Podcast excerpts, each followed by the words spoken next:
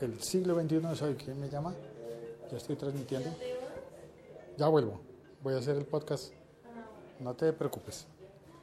Estoy trabajando. Estás escuchando un podcast de laliga.fm.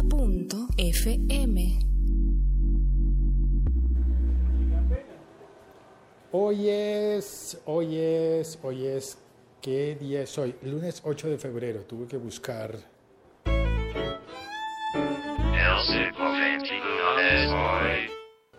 Hay varias noticias curiosas hoy en tecnología y algunas de esas son como que a un señor en la India le cayó un, meteorito, se murió.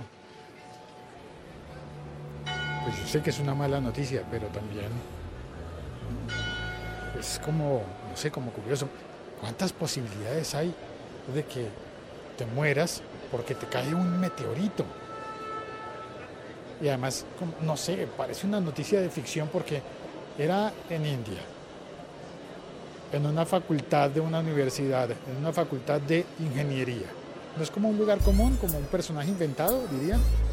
Un ingeniero electrónico de la India no sé, parece una noticia inventada y desearía que fuera inventada. Pero como hay varios medios reproduciéndola, yo creo que de pronto es cierta. Desafortunadamente. Otra noticia de la India que tiene que ver también con ingeniería electrónica, con, ah, perdón, me despisté porque hay un grupo de turistas tomando fotografías aquí frente a mí. Hay unas cámaras gigantescas y piensa uno, ¿y a qué le están tomando las fotografías? de video. Ah, al cerro de, a la imagen de la Virgen de la Inmaculada en el cerro de Guadalupe, que se ve aquí de frente al sitio en el que yo estoy. Bueno, la otra noticia de la India es que Facebook tiene su plan gratuito de internet em, básico, gratuito, y la India lo prohibió, ordenó retirarlo porque sería competencia desleal alteraría las condiciones de la neutralidad de la red. Al ofrecer hipotéticamente, digo yo hipotéticamente porque no conozco las condiciones precisas, Internet ilimitado, mientras que en la India no se, no se permite ofrecer ese tipo de planes de Internet ilimitado dentro de aplicaciones ni dentro de nada para no alterar justamente la neutralidad de la red y las condiciones de competencia sana para todos los operadores y todos los prestadores del servicio IPS, ¿verdad?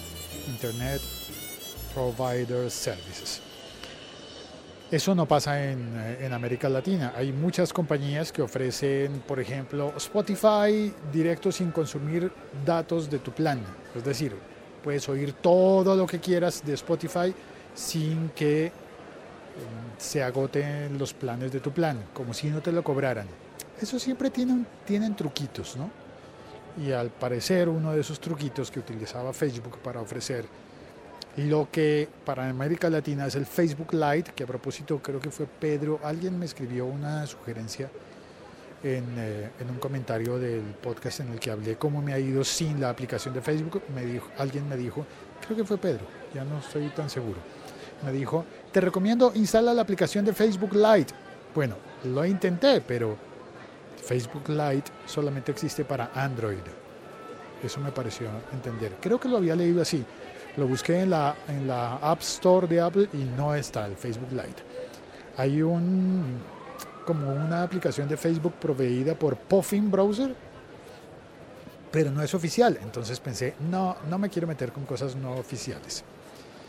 Esas son las eh, noticias. Espérate. Ah, no, hay más noticias. Hoy es es un lunes con un montón de noticias. También The Pirate Bay, la bahía pirata, que ha sido cerrada cuántas veces, no sé, 16 veces, y encuentran formas de, sobrevivir, pues ha lanzado un servicio para ver películas directamente de torrent, instalando un plugin en Chrome o en Firefox e incluso en Internet Explorer no importa la plataforma que estés utilizando, en Mac o en PC, uno de esos navegadores le puedes instalar un plugin y podrías ver películas piratas, vamos a decirlo abiertamente, porque es The Pirate Bay y podrías ver eso al mejor estilo de Popcorn Time. Aunque a mí me recomiendan el de Pelis 24 o Películas 24, bueno, así siempre se me olvida. Eso es lo que ha ocurrido en las noticias, lo que tenemos para hoy, lunes, así comienza la semana. Y hay otra cosa que es la que yo quisiera destacar, y es que el New York Times, el periódico New York Times, ha presentado su página web en español. Pero curiosamente, más que una página web, me parece ser un blog. ¿Sabes? Porque uno entra N, Y o Y, times.com, esa es la, dirección web del periódico, ¿no? Como si fuera en inglés diríamos nytimes.com, nytimes.com y le agregas barra ES. En América diríamos slash S. Y entras. Y allí está el New York Times en español, con algunos artículos traducidos al español o que posiblemente hayan sido escritos originalmente en español y, y traducidos al inglés. Algunos artículos, pero curiosamente la disposición de la página Em, cuando miras las direcciones, está el, incluyendo la fecha en la que fue publicado todo, me dio a pensar, esto es un blog. Realmente es un blog con traducción de algunos contenidos del New York Times al español. Me parece muy bien que un periódico de ese tamaño, un periódico tan importante, piense en el público hispanohablante, no solamente en los uh, hispanoamericanos en nuestros países, sino que piensen en los hispanohablantes dentro de los Estados Unidos. Eso es genial y maravilloso. Me encanta esa posibilidad porque parte de las dificultades para los hispanos en los Estados Unidos y para todos los hispanos de crecer en un mercado tan grande y tan fuerte es que los medios dominantes eh, lo hacen todo de acuerdo a la cultura dominante, todo en inglés. Parecería obvio, pero es que hay tantos hispanos, tantos, tantísimos, que uno pensaría como, ya es tiempo de que, así como lo hace el New York Times, Dios quiera, Dios quiera, que lo haga, que lo haga iTunes. iTunes. Sería bellísimo que en el iTunes, en la categoría de podcast, en el apartado para buscar, para navegar buscando podcast, se encontraran los podcasts en español. Eso es algo que no ocurre actualmente y creo que es una de las limitantes que ha tenido el crecimiento de los podcasts en español, que el mundo entero está mirando iTunes y los listados de iTunes y al final terminamos en todos lados consumiendo los podcasts de los Estados Unidos, que algunos son muy buenos y se merecen que los oigamos, pero también, digo, también hay podcasts buenos en, otras partes del mundo, ¿no? pero como el directorio principal está enfocado solo a los de inglés, pues tenemos una posición allí dominante que nosotros por no estar en ese mercado, no estar ofreciendo esos contenidos, deberíamos buscar, debemos buscar eh, medidas alternativas. Que viva Evox, que viva Spreaker. Pero bueno, sabemos que es iTunes el que, el que pone las reglas en el mundo.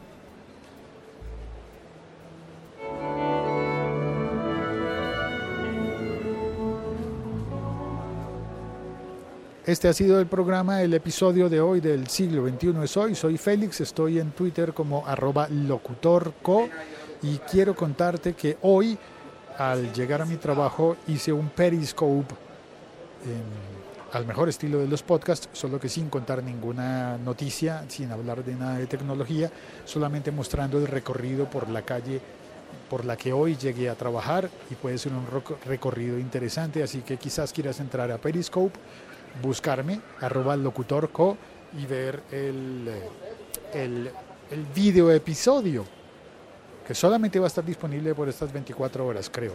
Ah, voy a ver si de pronto lo puedo descargar y subirlo. Bueno, no, no, no. Fue muy largo y no tendría espacio en mi teléfono. Así que bueno, queda eso.